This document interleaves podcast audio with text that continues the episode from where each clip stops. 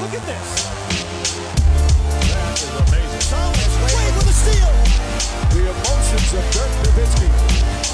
What he's always dreamed of. Hoping to have another chance after the bitter loss in 2006. Watch this play.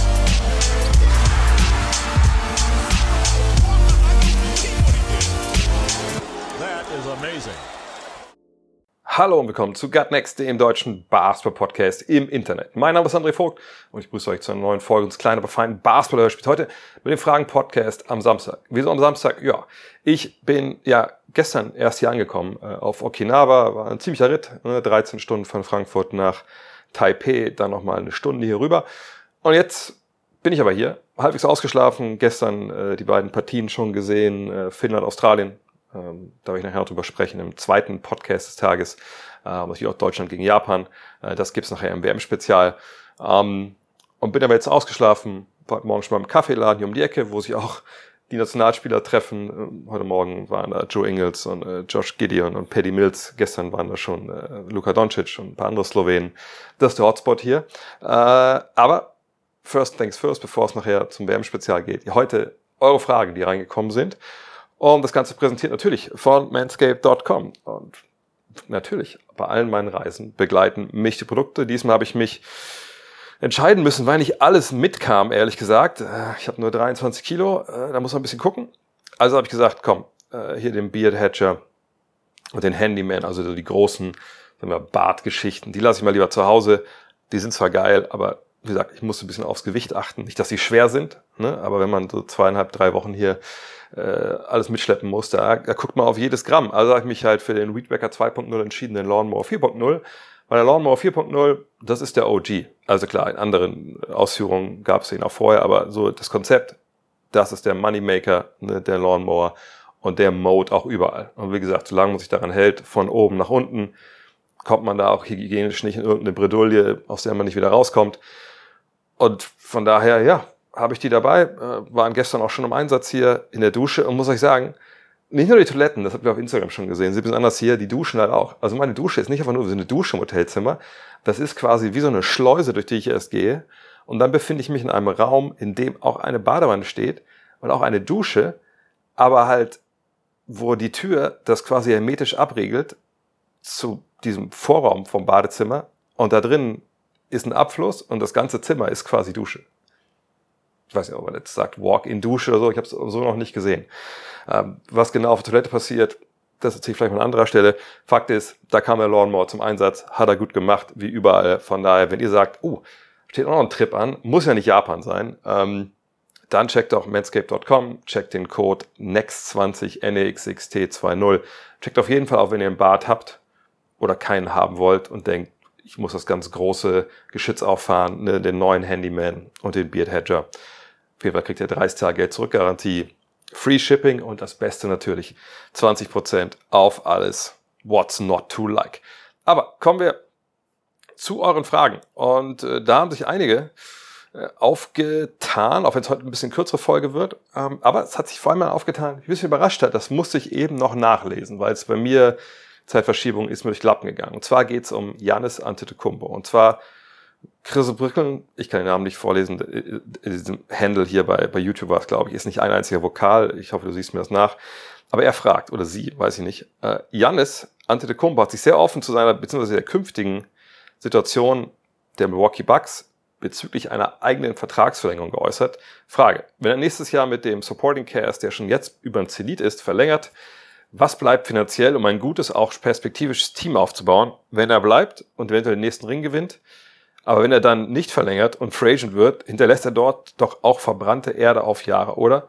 Egal, ob er jetzt noch eine Meisterschaft gewinnt. Auf den Punkt gebracht, sollte Janis nicht vielleicht aus Eigeninteresse und im Interesse der Franchise vielleicht nächsten Sommer einen Trade fordern? Okay, da kommt eine Menge zusammen. Äh, zum ersten müssen wir aber gucken natürlich, was hat der eigentlich da jetzt genau gesagt? Und das war ein Artikel, der in der New York Times gelaufen ist, äh, auch hinter der Paywall, ähm, wo es auch viel darum so ging, was er so in den vergangenen Jahren äh, gemacht hat, auch gerade während Covid. Er hat ja mit seinen Brüdern so eine, so eine Firma, äh, Brüdern eine Firma gegründet und so. Aber es ging eben dann auch zum großen Teil um die eigene Zukunft. Ne? Er könnte ja, wenn ich richtig im Kopf habe, jetzt also dieses Jahr Und jetzt, ja, könnt ihr schon verlängern. Er sagt aber, äh, das macht jetzt keinen Sinn, so rein finanziell. Da gibt's ja bestimmte Regeln äh, laut CBA, wann man verlängern darf, für wie viel Geld. Und in manchen Jahren kann man für weniger verlängern als dann im Jahr drauf und so. Also rein finanziell wird's dann erst im kommenden äh, Sommer am meisten Sinn machen für ihn. Und das sagt er auch, nö, das macht jetzt keinen Sinn, deswegen reden wir erstmal gar nicht drüber, da können wir nächstes Jahr uns drüber unterhalten. Ist auch nachvollziehbar, dieses Jahr kriegt er ja auch seine schlanken, schlanken 40,6 Millionen und selbst, keine Ahnung, jetzt irgendwie verletzen würde, da würde er relativ weich fallen, denn für die Saison 24, 25 sind es 48,8 Millionen, die er kriegt und selbst wenn es jetzt vorbei wäre, sage ich mal, für ihn, würde auch für 25, 26 nochmal 51,9 Millionen bekommen. Äh, dieses letzte Jahr ist aber eine Spieleroption und die wird er wahrscheinlich dann so äh, nicht ziehen. Also das war die erste, als er gesagt hat, na, jetzt verlängern, nö, macht keinen Sinn, das machen wir 2024, darüber tauschen wir uns dann aus. Und dann kommt aber die interessante Stelle. Dann sagt er, naja, aber äh, wenn ich verlängere, möchte ich das Gefühl haben, dass nicht nur ich hier all die Opfer bringe, die ich so bringe, ne? dass ich meine Familie nicht sehe, dass ich hier ne, wirklich jede Phase meines Körpers gebe, um nochmal Meister zu werden, denn das eine Mal war schön, aber das reicht mir nicht. Ne? Er sagt auch äh, in einem Punkt, ja, 20 Jahre bei einem Team zu spielen und dann nur einmal Meister zu werden, das wäre vielleicht ein bisschen wenig. So, kann man sagen, vermessener Anspruch, Ne, gibt auch Leute, die sind ziemlich safe damit, zum Beispiel Dirk in Dallas. Aber er sagt, nee, da muss mehr gehen als nur einmal. Er sagte auch, hey, diese Meisterschaft, das war das schönste Gefühl, das ich jemals hatte im Basketball. Ich möchte das wieder haben. Und das ist ja auch vollkommen nachvollziehbar. So wollen wir unsere Stars ja auch. Ne, wir wollen ja, dass die Hunger haben. Wir wollen ja, dass die das Ultimative, also diesen Titel, genauso wollen, wie wir als Fans das wollen. Das ist ja oft so auch dann, sag ich mal, die Diskrepanz, die uns als Fans dann so ein bisschen sauer aufstößt, wenn wir denken, hm, Star A oder Spieler A, Spieler B möchte das vielleicht nicht so sehr, wie wir das möchten. Er möchte es aber, er hat aber auch gesagt, klar gesagt, ich möchte das Gefühl haben, dass alle anderen genauso all in sind wie ich. Und dann verlängere ich. So, und jetzt kommt hier an den Punkt, wo man sagt, hm, ist das denn so? Also, ne, sind denn alle anderen all in? Äh, kann man das irgendwie ablesen?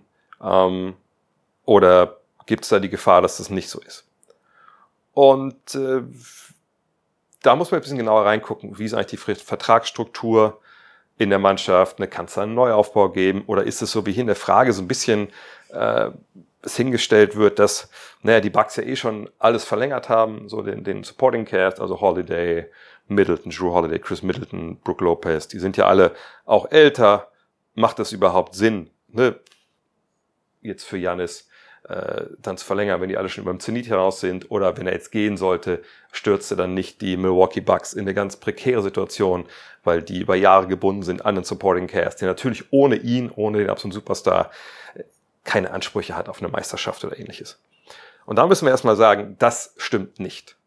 Also die Milwaukee Bucks sind in keinster Weise äh, langfristig irgendwie committed an Spieler, die ja vielleicht keine Leistung bringen äh, oder weit über dem Ziel hinaus sind, die dann über Jahre noch irgendwie auf der Tasche liegen.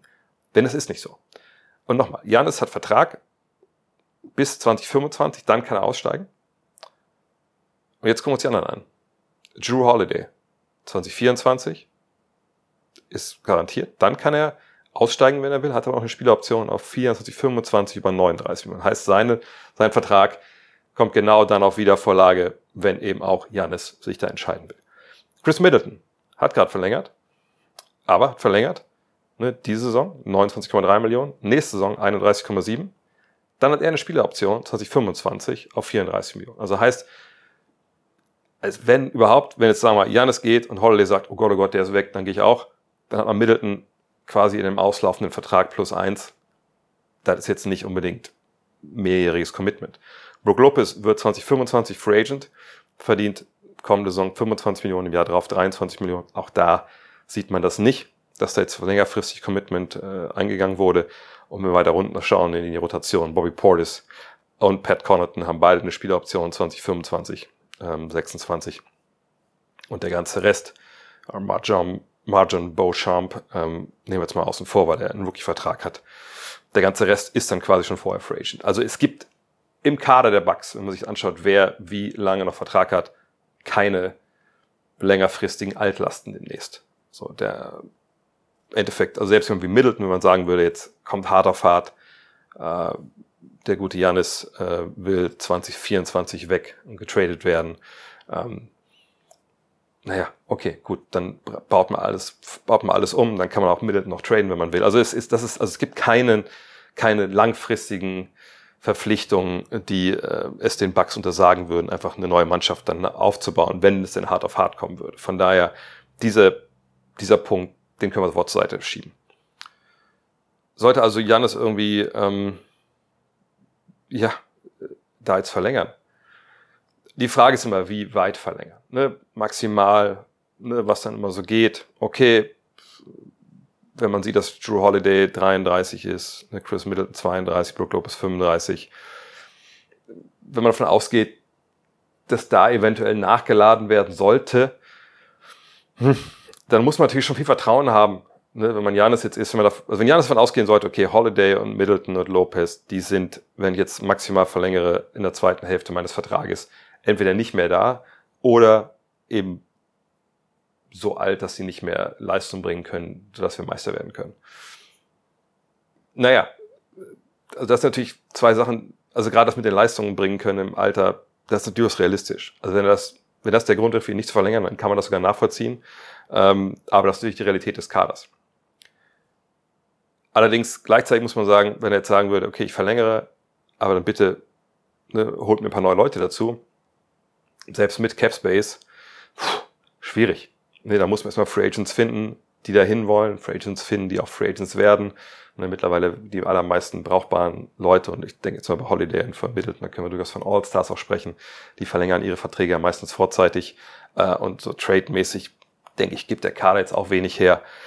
Da kommen wir schon an den Punkt, puh, wo es schwierig wird. Also von daher, ich denke, wenn Antetokounmpo das so meint, wie er das gesagt hat, und denke, da gehe ich jetzt auch mal von aus, dann wäre es für ihn am, denke ich, für seine Interessen besten, wenn er jetzt nicht denken würde in so Sphären von, von vier, fünf Jahren im Sinne von eine Vertragsverlängerung, sondern eher denken würde, okay, nächste Saison 24, 25, je nachdem, was, was äh, Holiday macht.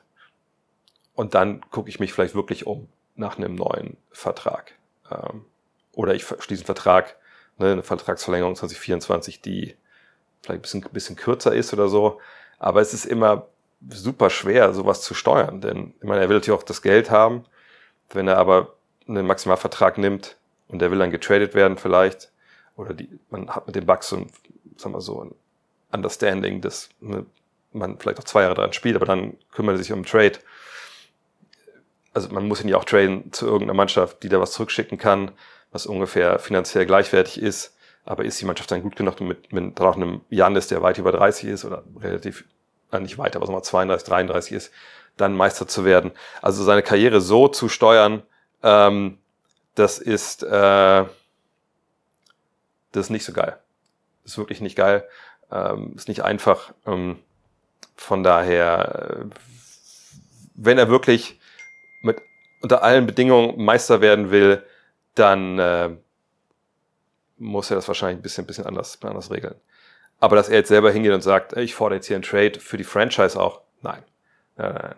Er muss ja auch keinen Trade für die Franchise fordern. Also es gibt nur einen Grund, der mir einfällt, warum man jetzt sagen sollte, hey, forder lieber mal einen Trade. So, also aus Franchise-Sicht. Und das wäre halt so nach dem Motto, hey, wir als, oder ich als, General, als John Horst, als General Manager, ist ja noch Manager, ich glaube ja, ne? Äh, ich möchte jetzt nicht der sein, der Janis tradet. Sag du mal lieber, ich möchte weg dann bin ich hier fein raus und keiner kritisiert mich.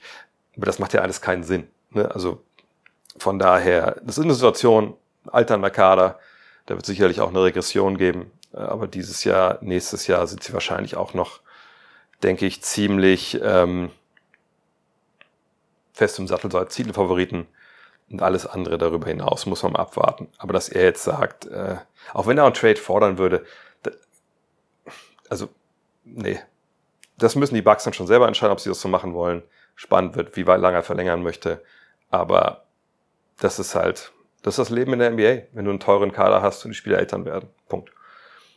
Dirk Herzog fragt, es wurde ja viel über James Hardens Seite der Lügenvorwürfe gesprochen.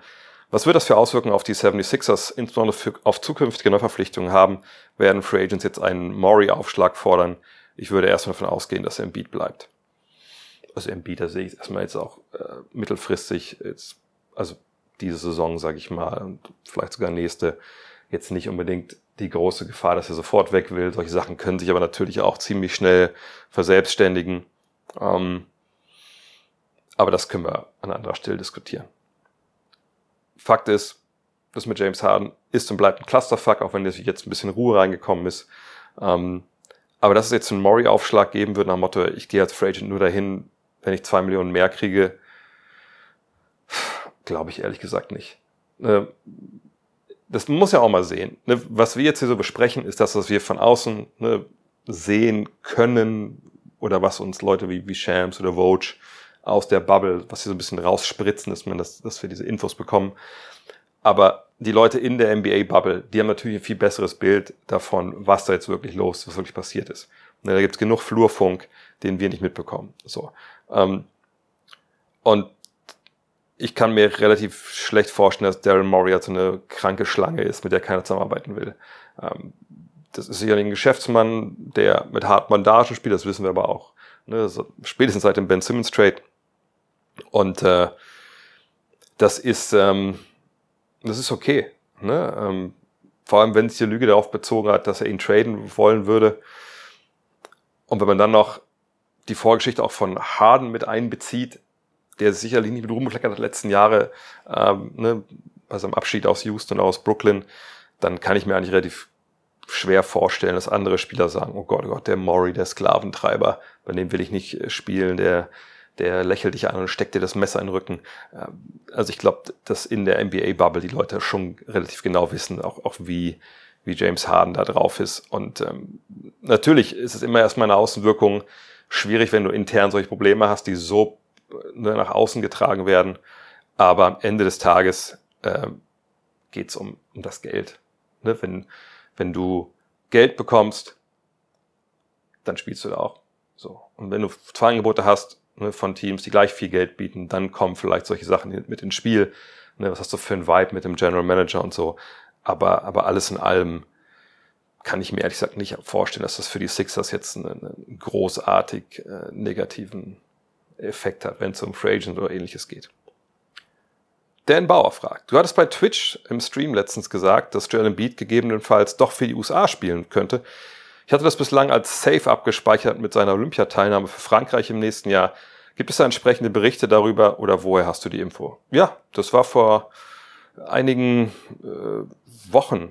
Ich habe es nochmal rausgesucht. Am 30. Juli gibt es zum Beispiel bei Bleacher Report ähm, ein, äh, ja, ein, ein Post, äh, wo Grant Hill ne, der zuständig ist hier als Manager, quasi das Team USA ähm, für solche Belange, sagt halt, ja, dass es immer noch eine Möglichkeit gibt, dass Joel Embiid äh, für die USA spielt. Ne? Und Hill wird da zitiert mit den Worten, Joel Embiid ist ein unfassbares Talent und er hat Optionen. Äh, und ich denke, das ist wahrscheinlich auch gut. Aber ich sage das, ähm, ich habe mit ihm schon darüber geredet ähm, und er weiß, dass wir ihn gerne bei uns im Programm haben wollen. Also werden wir jetzt einfach sehen, äh, wo die ganze Sache hinführt. Ähm, von daher warten wir es ab. Also es gab ja jetzt zuletzt auch einige Spieler, die im Team USA hätten spielen können oder für andere Nationalmannschaften. Stichwort Paulo Banquero, Stichwort Austin Reeves. Die haben sich beide fürs Team USA entschieden. Joel Embiid wäre dann der Dritte. Und ich glaube, er könnte ja auch noch für Kamerun ja auch spielen. Ähm, warten wir es ab, wie sich Embiid entscheidet. Ähm, muss auch immer abwarten, wie äh, die nächste Saison bei den Sixers läuft, äh, wie es bei ihm überhaupt aussieht, ne, körperlich, ob er dann vielleicht sogar auch vielleicht gar für niemanden spielt nächstes Jahr, aber er hat diese Option, er hat die offen und dann, dann kann man mal sehen. Ähm, natürlich, ich glaube, gefühlt sagen wir, glaube ich, alle, obwohl ich möchte nicht für euch alle sprechen, aber für mich ist es so, dass ich sage, ich fände schon geil, wenn Joel Embiid irgendwo anders spielen würde als für die USA. Eigentlich fände ich es auch ehrlich gesagt am geilsten, wenn er für Kamerun spielen würde. Ja, weil das ja, äh, sage ich mal, das, das Land seiner Eltern ist. Und ähm, wäre natürlich nice, wenn, wenn so ein Land auch mit so einem, äh, wie soll ich das sagen, mit so einer Lichtgestalt dann antreten kann und auch eine Chance hat oder so. Allerdings muss ich ehrlich sagen, weiß ich jetzt auch nicht, wie es um den Verband in Kamerun bestellt ist, ob es da äh, das ein Verband ist, für den man spielen möchte, äh, ob es jetzt auch mit dem Beach noch Berührungspunkte gab oder Sachen gab, wo es einfach nicht so gut lief, keine Ahnung, aber das würde mich ja am meisten freuen. Ähm, aber vor allem würde es mich auch freuen, wenn man ihn bei Olympia sieht, einfach auf der großen Bühne sieht. Ähm, mal schauen. Frankreich, also wenn ich ein Power Ranking aufstellen sollte für die Länder, wo ich ihn gerne sehen würde, wäre Kamerun an 1, Frankreich an 2 und dann wären die USA relativ abgeschlagen auf Rang 3. Real, Re, äh, nee, Relakovt2402 fragt, ähm, ich hoffe, das ist kein Jetlag. Fragen wären von mir, oder die eine Frage, was sind deine ersten Eindrücke von vor Ort? Wie präsentiert, wie präsent ist die WM im Alltag? Wie ist die Stimmung? Ja, Jetlag, das geht. Es vergleicht das ein bisschen wie wenn ich aus USA zurückkomme. Wenn man den ersten Tag eigentlich so äh, hinbekommt, dass man äh, nicht ins Bett geht zu früh. Und das habe ich gestern ja ganz gut geschafft. Zum einen habe ich im Flieger, glaube ich, vier, fünf Stunden geschlafen. Schön den Per Günther gemacht. Ähm, äh, und zum anderen, klar, bin dann in die Halle relativ früh zum ersten Spiel schon. Dann bist du irgendwie auch ein bisschen unter Strom. Von daher, das war alles gut. Ähm, und heute war ich dann auch gar nicht so früh wach. Um, sieben bin ich aufgestanden. Das war alles, alles easy. Ähm, aber die ersten Eindrücke. Ähm, ja, hier auf Okinawa. Erstmal so schon krass amerikanisiert. Ne? Klar, überall japanische Schriftzeichen. Da merkt man schon, dass man nicht in Amerika ist. Aber und auch viele Gebäude natürlich dann nicht aus, sehen nicht aus wie Amerika, aber man merkt schon, dass hier natürlich viel große amerikanische Präsenz ist, ein großer amerikanischer Einfluss. Ähm, man merkt auch, äh, das ist hier wirklich so tropische Insel vom Wetter her. Ähm, Wasser, ich kann das Meer sehen von meinem Hotelzimmer, ist natürlich sehr, sehr cool. Und die WM ist schon präsent. Allerdings muss ich auch sagen, dass es äh, hier in Chatanen, wo wir, wo wir sind, dann gibt's dieses American Village, das hier direkt quasi, wo auch das Spielerhotel ist, das Hilton und dann das Hotel der Presse ist gegenüber und ich bin ja in dem äh, DBB-Fanreisenhotel, das ist dann zwei Minuten äh, die Straße hoch. Ähm, dieses American Village ist schon so sehr was ich bisher gesehen habe, so touristisch. Und da hängen natürlich dann die Fahnen ne, vom, von der WM. Gestern beim Auftaktspiel der Japaner war natürlich auch gut voll. Beim ersten Spiel waren 5000 noch was, da waren auch schon viele japanische Fans da. Im zweiten Spiel war es dann nicht ganz ausverkauft. Interessanterweise genau die äh, eine quasi Gegengerade da war schon im Spiel von Finnland gegen Australien, war da nichts los. Und die Finnen, die alle oben im Oberrang saßen, sind dann in der Halbzeit alle runtergegangen, wo ich eigentlich dachte, da sitzen die Vips und da haben sich alle hingesetzt, dann die Finnen und haben von da aus Alarm gemacht, was natürlich ganz cool war.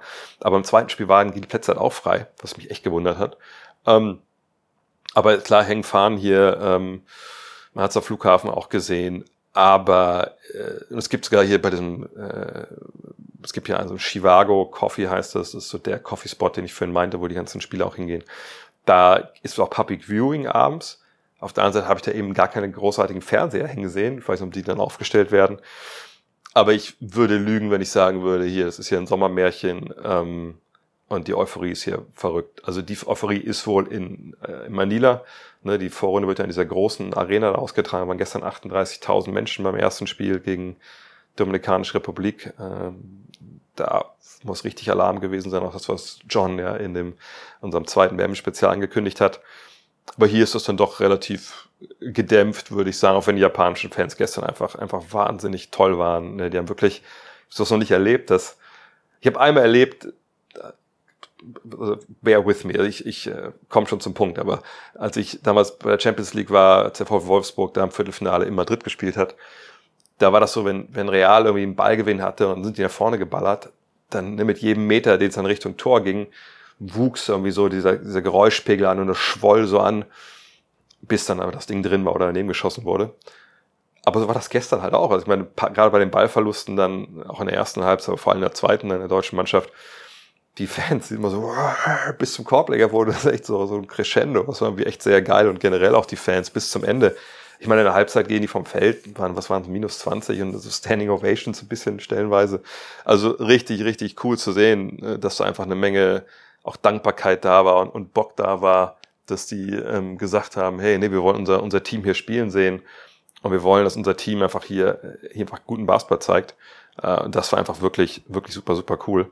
Ähm, gleichzeitig, ähm, wie gesagt, ist halt da wenig von zu merken, dass jetzt hier ja, einfach diese WM angekommen ist, vielleicht auch bei den Leuten. Aber ja, vielleicht tue ich denen auch Unrecht, aber wie gesagt, ich habe auch noch nicht genug gesehen.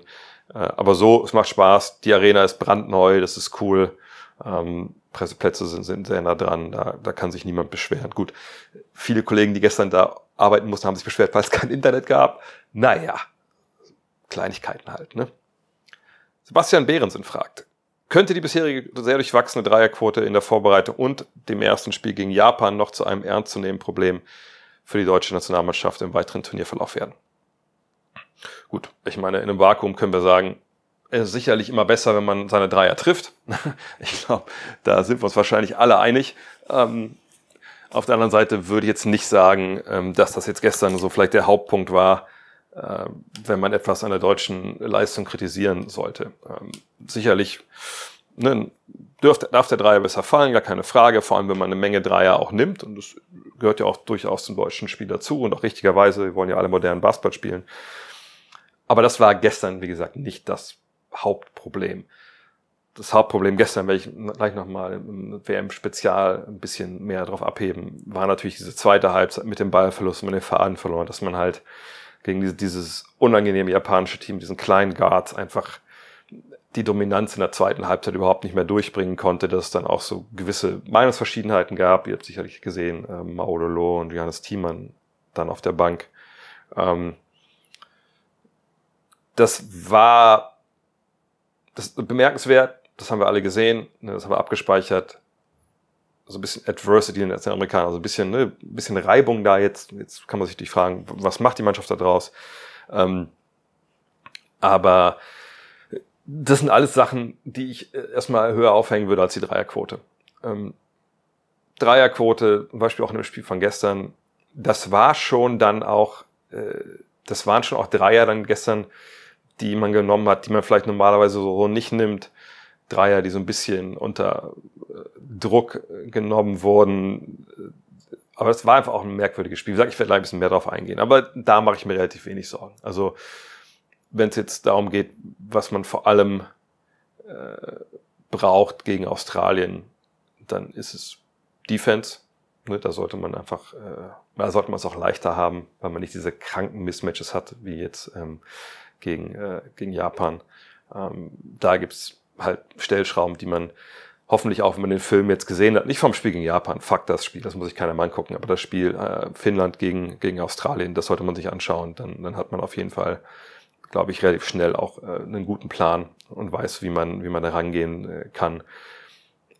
Und natürlich wäre schön, wenn man seine Dreier trifft, aber man wird sicherlich klarere Halbfeldsituationen bekommen gegen Australien als gegen Japan. Bei Japan, ne, viele kleine Spieler, die sind rumgewuselt, die sind gerannt wie die Irren. Ich sage nicht, dass das Japan, äh, dass das Australien nicht kann, aber Australien ist halt viel orthodoxer und dann erkennst du viel klarer, wo deine Chancen sind. Und dann natürlich muss der Dreier immer noch fallen, ne? aber wir wissen ja, dass die Jungs das können. Ähm, und von daher mache ich mir, was den Dreier angeht, in, in dem Sinne erstmal nicht, nicht diese absolut Riesensorgen. Aber ich gebe dir recht, man sollte den Dreier treffen, um zu erwarten, dass man hier in dem Turnier weit kommt. Theo Botter fragt, ich verstehe den Hype um die Nationalmannschaft, aber ich sehe, sehe ich das richtig, dass mit einer Niederlage gegen Australien auch alles schnell vorbei sein kann. Man nimmt ja die Punkte mit in die zweite Gruppe und erzählt bei Punktgleichheit gegen Australien dann auch noch der direkte Vergleich. Ähm, ja, na gut, also natürlich ist es so, dass du, ne, die ersten beiden kommen in die zweite Gruppenphase, da geht's dann ne, über Kreuz gegen die beiden ersten aus äh, der Gruppe von Slowenien, die auch hier spielt mit den Kapverden, mit äh, Venezuela und äh, Georgien. Dann denke ich mal, werden wir da Slowenien plus Georgien wahrscheinlich sehen, mal gucken. Ähm, aber dann kommen ja auch wieder, wenn ich es richtig verstanden habe, jetzt zwei weiter in, in die nächste Runde. Also muss jetzt nicht Erster werden, um eine Chance zu haben auf eine Medaille, sondern muss einer muss Erster oder Zweiter werden. Naja, und dann würde es ja im Zweifel auch reichen, wenn du halt, sagen wir mal, jetzt sind Georgien und äh, Slowenien, wenn du die beiden schlägst. So, ne? Also nimmst ja quasi nur dieses eine Spiel mit gegen den Konkurrenten, der mitkommt aus deiner Gruppe. Äh, von daher, natürlich wäre es ein Riesenvorteil, wenn man dann Australien schlägt, dann hat man schon mal einen Sieg.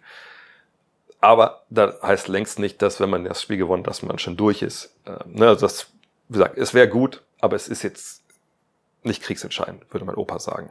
Ähm, und natürlich wäre es vor allem aber auch wichtig, dass man Australien schlägt, glaube ich, für den Schwung der deutschen Mannschaft. Ne, denn der, das muss man sagen, der Schwung jetzt nach dem Spiel gegen Japan, ich will nicht sagen, der ist komplett raus, das wäre total übertrieben, aber das war, man hat es gestern auch gesehen, als da so Gordon Herbert und, und äh, Isaac Bonga bei der Pressekonferenz saßen.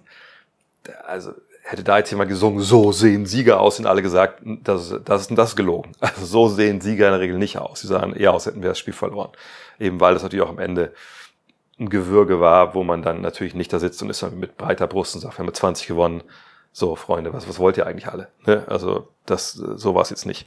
Ähm, von daher, ähm, wie gesagt, ein Sieg gegen Australien wäre extrem wichtig, dass man sagt, ja, Mann, wir sind, wir sind da, wir sind angekommen im Turnier, jetzt noch gegen Finnland und dann gucken wir mal, was Doncic und Co., wenn die überhaupt da, wenn die überhaupt da sind, ne, weiß man ja nicht, äh, was die überhaupt drauf haben, so, ne? Also deshalb würde ich sagen, es ist, das wäre für mich wichtiger, als jetzt nur dieser reine Sieg, den man da mitnimmt, wenn ich ehrlich bin. Und natürlich, aber ne, das ist ja aber bei diesen Turnieren so. Deswegen haben wir auch, habe ich auch mit, mit, mit Basti Dorit und John Angulo darüber gesprochen, dass natürlich in so Fieberturnieren, da kann auch gerade in der Corona irgendwann die, die Tagesform entscheiden. Oder halt in, in dem Fall jetzt, wenn du einfach einen scheiß Tag erwischt gegen Australien, du verlierst das, dann ist natürlich gegen Finnland auch du oder da, ob du überhaupt Zweiter wirst. So, ne, das ist, braucht irgendwie auch keiner. Ne? Von daher, ähm, das ist natürlich auch, macht den Reiz von diesen Fieberturnieren aus, dass wir eben keine Best-of-Seven-Serien haben. Aber das ist nun mal immer so. Also ich würde nicht sagen, dass das jetzt irgendwie eine Besonderheit ist, dieses, dieses Turniers. Michael Neumann fragt, wie siehst du die Möglichkeiten, dass, oder die Chancen, dass Maxi Kleber, Tibor Pleiss und Isaiah Hartenstein Zukunft für die Nationalmannschaft spielen? Tibor hat es ja im Podcast gesagt, ähm, gut, war ein Premium-Stream, deswegen haben wahrscheinlich viele nicht gehört patreon.com slash drehvogt, ähm, dass für ihn das Kapitel Nationalmannschaft jetzt vorbei ist. Sagt er, das hat sich einfach nicht ergeben. Er war vergangenes Jahr verletzt, als nach, nach Köln ging, wo er Bock gehabt hätte. Und jetzt ist, so habe ich ihn da verstanden. Ich glaube, das muss man auch so verstehen. Jetzt ist das für ihn das Thema durch ähm, und hat er da jetzt auch keine, keine großen, weiß ich nicht, ähm, also er wirkt jetzt nicht bedrückt deswegen, sondern das war einfach jetzt so, Mensch, schade, hat er nicht geklappt die letzten Jahre ist halt so, jetzt geht's halt weiter, er hat ja trotzdem eine tolle Karriere. Ähm, was Maxi Kleber angeht, gut, äh, haben wir alle mitbekommen, was passiert ist äh, in diesem Sommer. Ich äh, würde nicht sagen, dass ich irgendwie denke, dass der nie wieder für Deutschland spielt, sondern ich würde, stand jetzt, ich habe mit Maxi Kleber nicht gesprochen, aber ich könnte mir vorstellen, dass über solche Sachen auch relativ schnell dann wieder Gras wächst und er auch wieder bereitsteht. Also er Hartschen hat sich, glaube ich, allem, was ich so gehört habe, einfach wirklich erstmal auf die, seine NBA-Karriere konzentriert, dass er die in Fahrt bringt, hat er jetzt ja auch geschafft. Ähm, ist natürlich ein großes Angebot auf den großen Positionen. Ähm, ich sage nicht, dass er sich ja dem Konkurrenzkampf nicht, nicht stellt. Das ist überhaupt nicht das, was ich damit aussagen will, aber ich glaube, äh, dass er sicherlich, äh, wie gesagt, erstmal sich jetzt um seine eigene Karriere kümmert hat, vollkommen richtig auch vielleicht nicht, also ich weiß nicht, wie er denkt, nur ne, ich, denke auch, dass jetzt äh, man ihm nicht sagen konnte, ey, wenn du nicht kommst, wissen gar nicht, was wir machen sollen auf groß, weil eben da viel Konkurrenz da war oder viele Spieler da sind. Aber auch da würde ich nicht denken, dass das jetzt für immer die Tür zu ist. Aber das kann er natürlich nur selber äh, beantworten, wie, wie er das sieht. Bei Max Kleber wussten wir, wissen wir, dass er spielen wollte. Bei Pleiss wussten wir es. Bei, ähm, bei Hartenscher wissen wir es nicht, aber das kann sich ja auch ändern relativ schnell. DX fragt, die Zukunft des deutschen Basketballs steht ja mit vielen talentierten Spielern sehr vielversprechend aus. Wir haben vergangenes Jahr in Köln ein großes Interesse auch von Fans, die sonst nicht so unbedingt Hardcore BBL und NBA-Fans sind, gesehen. Auch einige YouTuber supporten zum Teil in Kombi mit Dennis Schröder immer mehr den deutschen Basketball. Mir fehlt allerdings total die Professionalisierung im Merch-Bereich. Siehst du es ähnlich, dass in dem Bereich noch viel Arbeit vor dem DBB liegt, insbesondere was Trikotpräsentation, einfacher Zugang zu Trikots nicht nur über die DBB-Seite und generell coolere Merch-Produkte angeht. Ich habe das Gefühl, dass man ja noch viele junge Leute abholen könnte, indem man die, das Produkt als Nationalmannschaft mit Spielern wie Dennis, Franz und Moritz auch in diesem Bereich etwas ansprechend vermarktet.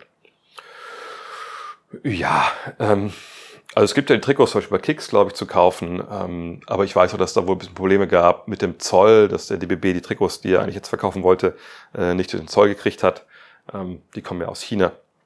Ähm, und äh, die Sache ist einfach, ich denke eh, ähm, dass ähm, Merch, so was, was deutsche Ligen und, und Teams angeht, aber immer so ein Thema ist. Also ich finde auch so Fußball-Bundesliga-Vereine und so, also bis auf vielleicht Nationalmannschaft im Fußball ist Merch irgendwie echt, finde ich, ist einfach oft ziemlich mies. Es sei denn, die haben einfach einen, einen Ausstatter, sich Nike oder so oder Adidas, die irgendwie einfach generell schon gute Produkte haben und dann knallen die da einfach ähm, das jeweilige Logo drauf, dann ist es auch okay. Ähm, ich persönlich habe auch natürlich, ich gucke jedes Jahr ein bisschen in den Shop rein und denke mal, gibt's was Cooles? Dann denke ich so irgendwie, irgendwie, irgendwie auch nicht. Ähm, also ich gebe dir schon recht, aber ich glaube nicht, dass es den großen Unterschied machen würde, nur wenn irgendwie ein paar coole Hoodies oder so da sind. Äh, von daher, ja, da kann man mehr machen, aber B, viel bringen wird's glaube ich, nicht. Hendrik K. Steph Curry hat vor ein paar Tagen in einem Gespräch gesagt, dass er der beste Point Guard aller Zeiten ist. Gehst du da mit oder siehst du eher Magic Johnson vorne? Ja, diese Fragen äh, mit aller Zeiten irgendwie, je nachdem, wo das in der Frage vorkommt, sind natürlich immer wahnsinnig schwer zu beantworten. Äh, in dem Fall finde ich aber ist es nochmal schwerer äh, als normal eh schon. Ne? Wir haben das ja bei, bei Hall of Game, äh, dem Podcast, den ich mit, mit Len Werle und Ole Frags mache über die ne, Top 76 besten Spieler aller Zeiten. Äh, immer am Ende drin, dass wir sagen, okay, over under ist der Spieler Top 10. Zuletzt war die Frage zum Beispiel bei Hakim Olajuwon ähm, ne, genau die. Und dann argumentieren wir dafür oder dagegen, also eine Top 10 oder eben erster später in dem Fall. Äh, und das ist halt schon wahnsinnig schwer, ne, weil man einfach so eine große Auswahl hat. Ähm, bei Steph Curry und Magic Johnson, wenn wir die beiden jetzt mal dann nehmen als die Top-Kandidaten, kommt aber noch ein bisschen was anderes erschwerend hinzu, nämlich dass ähm, diese Point Guard-Position, wahrscheinlich wie jede andere Position auch im Basketball, aber halt natürlich einer gewissen Entwicklung ähm, unterlag in den letzten Jahrzehnten oder überhaupt in den Jahrzehnten, seit es die Position gibt. Aber dass auf der einen Seite so diese, diese, diese Grundprinzipien äh, des Aufbauspiels, die eigentlich gleich sind. Bringt den Ball nach vorne, bringt dich in die Offense. Ne, wäre gut, wenn er werfen kann, aber vor allem muss er dribbeln können. Ne, das ist derjenige, der die meisten Touches hat, die längste Touchzeit auch. Das verstehen wir so unter Point Guard. Und wenn man sich Magic Johnson anguckt, dann sieht man ja auch, ja, auch wenn der in anderer Hinsicht natürlich total besonderer Point Guard war und auch einer, den man auch mit Fug und Rechts als Ausnahmespieler bezeichnet, muss man aber schon sagen, trotzdem war der natürlich äh, ein Point Guard. Der hat den Ball nach vorne gebracht, den Fastbreak angeführt, äh, hat das Spiel organisiert. Klar hat er auch gescored, wenn er musste, aber in erster Linie, erinnert euch mal an, an die ersten Jahre von LeBron James, da haben wir alle gesagt, der ist weniger Michael als Magic oder er ist mehr Magic als Michael heißt übersetzt, naja, das ist einer, der eher auf die anderen guckt, sein, seine Teammates reinbringen will und im Notfall scoret er dann selber, wenn es nicht mehr anders geht. Ne? Und das war immer so mal so die Grundlage für, für jeden äh, Aufbauspieler, eigentlich auch im Endeffekt auch auf, auf jedem Niveau. Klar gab es auch scorende Aufbauspieler, aber das war immer so das Grundideal für diese Position. Wenn wir uns aber jetzt angucken, was Steph Curry macht, dann glaube ich, sind wir uns alle einig, dass das nicht unbedingt zum großen Teil, zum größten Teil sogar, wenn wir angucken, wie er spielt, dem entspricht, was er auf dem Feld da eigentlich macht. Also, ich glaube, wenn man uns so die Augen verbinden würde, aber da können wir gar nichts sehen. Also, wenn wir sagen, hey, mach mal die Augen so ganz eng zusammen, guck dir mal ein Spiel an. Das wäre jetzt nicht unbedingt die Warriors, wo man ja die wilden Sets von denen sieht, den der Rest der Liga vielleicht nicht so spielen kann. Äh, jeweils auch, wir sehen irgendwie, ne, Steph Curry da rumlaufen dann würden wir nicht unbedingt denken, dass das der Point Guard ist in vielen Situationen. Gibt Sachen, wo er, oder Spiele, Partien, gerade in den Playoffs, wo es auch ein bisschen mehr Pick and Roll und so ist? Ja, keine Frage. Aber in der Regel, wie er sich bewegt, wie er ne, mit indirekten Blöcken und so dann zum Erfolg kommt, all die Sachen, würden wir sagen, das ist wahrscheinlich ein Shooting Guard. Da wären wir wahrscheinlich eher bei Reggie Miller und so, als bei, bei Magic oder bei, bei Isaiah Thomas oder, oder bei Chris Paul, je nachdem, wie wir da nennen wollen. Und das ist, glaube ich, für mich so in mir drin unterbewusst so das große Dilemma, dass ich Curry eigentlich nicht so wirklich als, also ich hätte was gesagt, purer Point Guard, aber das, das mache ich noch nicht mal. Es gibt da immer früher schon die Diskussion, ist das ein Pure Point Guard oder ist das einfach ne, so, so, so ein Hybrid scorender Point Guard, der vielleicht dann nicht so sein Team mitnimmt?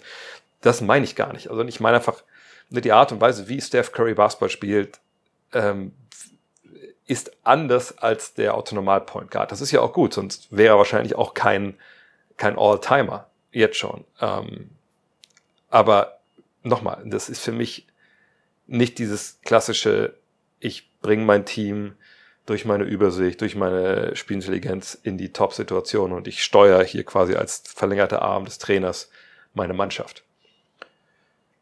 Gleichzeitig ist natürlich aber auch so, dass er durch seine Präsenz und, und seine Gravitation, die er Verteidiger ausübt, eben weil er so ein unfassbarer Schütze ist, schafft er natürlich schon Freiräume. Und ähm, ich kann mir auch eine Welt vorstellen, wo es ein oder andere Mal auch vielleicht bei Leuten vorbeiläuft, weil er genau weiß, also Leuten vorbeilaufen meine ich, dass er ne, sich selbst versucht, äh, seinen Verteidiger abzustreifen an einem Mitspieler, wo er genau weiß, der ist ja danach frei, so wie die mich gerade verteidigen. Ja, also das hat ja auch die komplette Spielintelligenz und Spielverständnis und Lückenreißen für andere, die kommt bei ihm natürlich auch klar mit vor.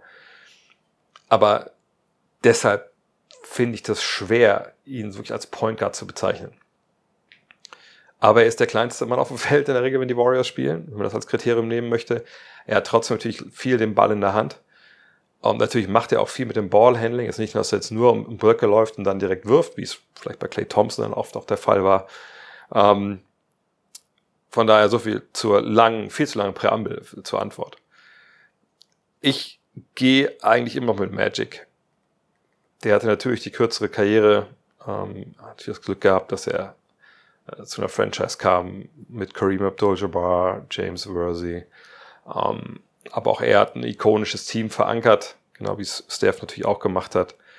Ähm, muss aber auch sagen natürlich, dass wenn es um diese All-Time-Diskussionen geht, ich mich auch mal schwer tue, wie bewerte ich jetzt das Können des Spielers, wie bewerte ich so die Erfolge aber wenn man die Erfolge mit reinnimmt, die Mannschaftserfolge, dann muss man natürlich auch sagen, bei aller Qualität, die Magic an seiner Seite hatte, so ein Kevin Durant hat er nicht gehabt. Selbst ein Kareem war ja am Ende seiner Karriere auch schon weit, weit, weit über 35 dann. Ne? Also gut, war wirklich am Ende, aber ähm, vorher war natürlich noch ein bisschen jünger, aber ich glaube nicht, dass ich sagen würde, er war in der Phase so, so wie Kevin Durant, einer der, was ich, zehn besten Spieler der Liga, oder einer der besten fünf besten, besten Spieler der Liga. Obwohl das in den ersten Jahren vielleicht noch zu diskutieren wäre bei, bei Kareem. Ähm, jedenfalls hatte, hatte Curry da schon viel Hilfe mit, mit Durant und natürlich auch mit Green und, und mit Thompson. Im krassen Supporting Cast, aber die hatte, die hatte Magic auch den Supporting Cast. Ich sehe Magic vorne noch, weil ich einfach für mich denke, wenn es für mich um Point Guards, um Aufbauspieler geht, dann muss das ein Floor General sein, der eben auch für andere mitkreiert. Und von daher würde ich wahrscheinlich Magic dann nennen. Die Frage, die jetzt eigentlich anschließen müsste, wäre natürlich, okay, sehe ich denn ihn als besten Shooting Guard aller Zeiten, Steph Curry? Das natürlich sowieso nicht, weil er halt natürlich MJ vorne weggeht. Äh, von daher ein bisschen Pech für Steph Curry, aber ich, vielleicht bin ich da ein bisschen zu oldschool, aber ich, ich sehe halt da ähm, Magic Johnson vorne. Dennis Seifert fragt, du baust ein neues Team auf und hast die Auswahl zwischen den 2002er Jason Kidd und im 2005er Steve Nash. Wen nimmst du? Natürlich, Jason Kidd ist jemand, der statistisch in 2002, ich rufe nochmal die Zahlen genau auf, damit ich, ich die auch nicht hier irgendwie nur so aus dem Gedächtnis runter bete. Und ich denke mal, es geht jetzt um den 2000, ja, 1-2er oder 2-1er, ich weiß gar nicht. Wahrscheinlich den 2001 2er, Jason Kidd. Dann sind wir da bei, bei 15 Punkten, pro Spiel, 10 Assists, 7,3 Rebounds, 2,1 Steals. Ähm, eine Feldwurfquote, aber können wir rauslassen. Das haben wir Dreierquote von, von 32,1 Prozent und eine Zweierquote von 42,4 Prozent. Da war er 28, da war er All-Star. Also ne, schon ein bisschen mit so einem Triple-Double geflirtet in der Zeit, als, ne, wenn ich mich richtig erinnere, das, Spiel, das Spieltempo nicht so wirklich hoch war. Ähm, defensiv war er natürlich immer äh, eine Macht und, und das war jemand, auf den man immer gucken musste. Aber ich denke, ich würde mich für Steve Nash entscheiden. Und wenn wir da gucken, 2005, das wäre dann ja, wahrscheinlich die, die, die erste MVP-Saison, ne? 15,5 Punkte, 11,5 Assists, 3,3 Rebounds, eine Dreierquote von 43,1 Prozent und eine Zweierquote von 52,6 Prozent und natürlich eine Defense, die ja, natürlich nicht der mit, äh, mit, mit der von Jason Kidd mithalten kann. Aber ich würde mich für, für Steve Nash entscheiden, weil ich müsste ja jetzt ein neues Team aufbauen Und da würde mir bei, bei Jason Kidd, auch in dem Alter halt, naja, so die Komponente Dreier würde mir jetzt schon arg fehlen. Und jemand wie Steve Nash mit dem Platz, den man heute hat in der NBA, und jetzt werden einige sagen, hat er doch bei Phoenix auch gehabt, deswegen war er ja so gut. Naja, bei Phoenix pff, hatte viel Platz, keine Frage, aber auf der anderen Seite muss man sagen, da waren aber auch eine Menge Leute dabei noch, die nicht wirklich gut von der Dreierlinie geschossen haben. So, also Stoudemire und Marion, naja, ne, und das wäre heute sicherlich dann vielleicht ein bisschen anders. Ähm, von daher, ich würde da mit Nash gehen. Ich glaube, das wäre mir insgesamt, würde es mir leichter fallen mit so einem Spieler, der selber scoren kann, werfen kann, sich auch mehr werfen würde, als, als damals getan hat. Gleichzeitig aber auch jemand ist, der die Mitspieler findet. Selbst wenn er defensiv jetzt nicht auf dem Niveau ist wie, ähm, wie Kit, würde ich denken, dass der mir heutzutage das Team besser aufbaut, denke ich. Chris Pauli fragt, es gibt ja einige NBA-Journalisten und Content-Creator, die dieses Jahr auch eine oder mehrere NBA-Trips planen. Hast du Bedenken, dass es gegebenenfalls zu viele sind, die angeboten werden und sich auf die Anzahl der Teilnehmer bei deinen Trips auswirkt? Nö, nö, ehrlich gesagt nicht. Also, ich sag ja bei allen Themen, wenn es so um, äh, um, um Content geht, zum Thema Basketball, auch bei solchen Geschichten, äh, oder was ich bei Online-Shops oder, oder Mode-Label oder whatever, the more the merrier. Ne? Also wenn jemand denkt, hey, das ist, finde ich, ist mir ein Anliegen, das zu machen und sagt, es kann ein Podcast sein, das, das kann eine eigene Clothing-Brand sein, das kann ein Instagram-Kanal sein, das äh, kann ein Telegram-Kanal sein, äh, das kann aber auch MBA-Reisen sein. Ja, gut, cool. Also ne, umso mehr das machen, äh, umso besser. Und natürlich, vor allem, wenn es sich für alle halt auch lohnt und die Zeit investieren können. Ähm, bei so Reisen, glaube ich, ist natürlich echt noch mal ein bisschen was anderes, als wenn man nur so Content kreiert für sich selber, weil klar, auch da kann man es vielleicht falsch machen oder man kann äh, gewisse Fehler machen, aber die betreffen dann ja einen vielleicht nur selbst. Ähm, also Reisen ist natürlich schon pff, schwierig. Also ich bin zum Beispiel heilfroh, dass ich eben TR Germany habe, seit ja, mittlerweile über zehn Jahren. Ähm, einfach weil das absolute Reiseprofis sind. Ich meine, die organisieren für äh, viele, viele Verbände auch, zum Beispiel jetzt hier DBB bin ich auch mit der, also ich bin ja quasi mit der Fanreise hier, habe ich damit dazu gebucht.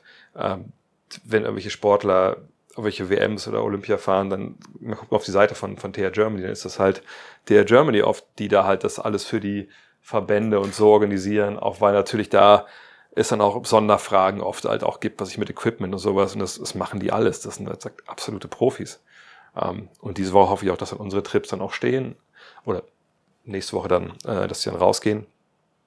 Ähm, und ich kann auch nur sagen, über die Jahre, ne, das war einfach immer geil. Dass wenn es Probleme gab, einmal sind wir, weil es geschneit hatte, kamen wir nicht aus Frankfurt raus, aber alles top organisiert trotzdem. Äh, ne, super flexibel, super einfach Profis, die einfach Ahnung haben. Wenn man ein Problem hat, dann sagt man da kurz Bescheid und es wird geregelt. Also ne, das finde ich wichtig in, in, bei solchen Reisen, dass man, ich weiß es nicht, wer noch Reisen anbietet, aber ne, wenn jemand anbietet, dann wäre ich wahrscheinlich sehr beruhigt, als wenn ich jemanden mitfahre, der weiß, da ist nicht nur der Creator dabei, der sucht selber die Flüge raus, sondern es ist jemand, ist vielleicht ein Reisebüro dahinter. Aber wie gesagt, ich weiß nicht, wer, wer da noch Sachen anbietet. Ähm, aber wenn das gewährleistet ist, dass es einfach professionell läuft, dass da die Leute auch was für ihr Geld bekommen und das, das ist, und da gehe ich einfach von aus, dann ist das doch eine gute Sache. Ähm, Gleichzeitig glaube ich nicht, dass da jetzt ein großartig Konkurrenzkampf gibt und ein Hauen und Stechen um, um die paar Leute, die irgendwie jedes Jahr vielleicht potenziell mitfahren in die NBA, sondern auch da, wenn, wenn Leute denken, hey, ich mache das gerne beim Dre oder ich mache es bei Kollege X oder Kollege Y, nee, ist doch, aber das ist doch genau richtig, ist doch schön.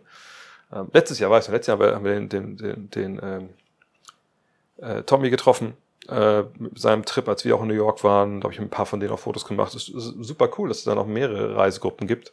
Von daher, nee, Vollgas geben. Ähm, und im Endeffekt, wenn man es jetzt ganz runterbrechen möchte, wenn, keine Ahnung, äh, es jetzt fünf, sechs Anbieter gibt und äh, irgendwie eine setzt sich durch, dann muss man natürlich auch sportlich sehen und sagen, ja cool, dann gibt es ja Gründe, warum die Leute bei dem gebucht haben aber ich äh, mache da jetzt, verschwende da eigentlich keine Gedanken dran, dass das irgendwie Konkurrenzkampf oder sowas ist, sondern einfach das Beste, Bestmögliche machen halt für die, für, für die Leute, für die Kunden in dem Fall.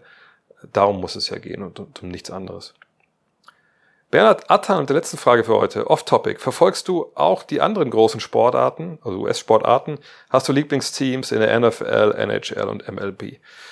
Ich habe schon Teams, auf die ich so ein bisschen gucke, aber aus den verschiedensten Gründen. Ähm, gleichzeitig kann ich nicht sagen, dass ich morgens aufstehe und gucke, wir haben die gespielt, wenn sie verloren haben, dass mir das den Tag versaut. Nö, das macht eigentlich nur noch, oder generell nur der VfL Wolfsburg äh, im Fußball. Ähm, nee, NFL ist ein bisschen weird, welche Teams sich so, so ein bisschen nacheifern, aus welchen Gründen. Also NFL, ich weiß, dass ich damals den äh, Super Bowl zwischen den Broncos und den 49ers gucken, guckt habe mit dem Kollegen, Kollege Matthias damals. Ähm, und ich eigentlich reingegangen bin und so, ja, hier, Denver, finde ich geil. Irgendwie geile Trikots. Hat ja keine Ahnung gehabt, das war, glaube ich, 88 oder so. Und, ähm, und dann habe ich das Spiel gesehen, gesehen, wie Joe Montana die auseinander äh, hat und wieder neu zusammengesetzt, die armen Broncos, und gedacht, krank. Das waren, glaube ich, 55, 10 oder so damals. Okay, 49ers, Joe Montana, was für ein cooler Typ. Und dann habe ich da so ein bisschen drauf geguckt und mach's bis heute. Ähm, dann NHL, ich hatte damals ein Super Nintendo und ich weiß gar nicht, welches NHL das war, NHL 99 oder so. Und die Red Wings waren einfach mega geil. Tja, und dann habe ich ein auf die Red Wings geguckt seitdem. Ähm, also Detroit, wenn das, wenn das nichts sagt. Ähm, und in der Major League Baseball ist es irgendwie ganz spannend, dass ich aus irgendwelchen Gründen, als ich in den USA war, wahrscheinlich war damals so die, glaube ich, die, die Bash Brothers, also Mark McGuire und äh, Jose Canseco hieß er, glaube ich, ne?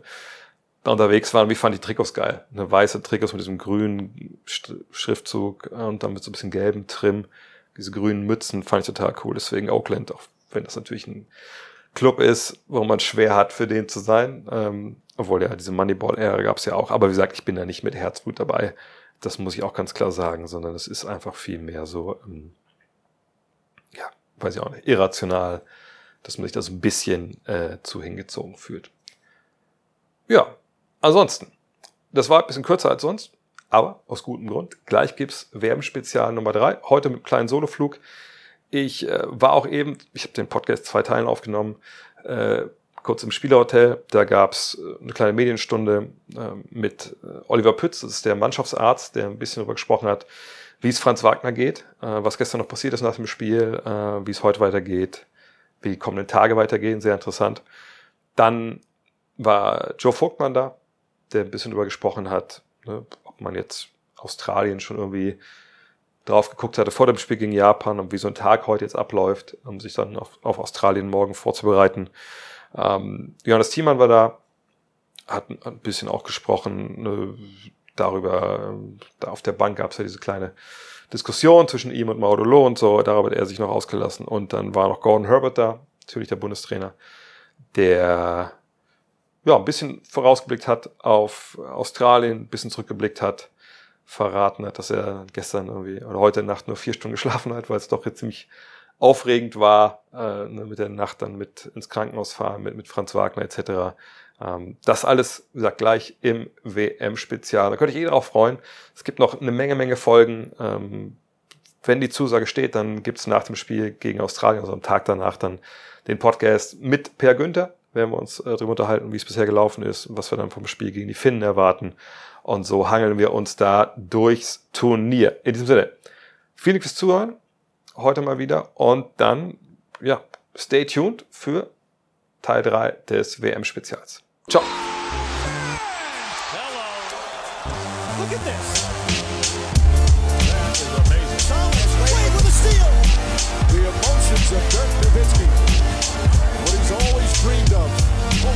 another chance after the bitter loss in 2006.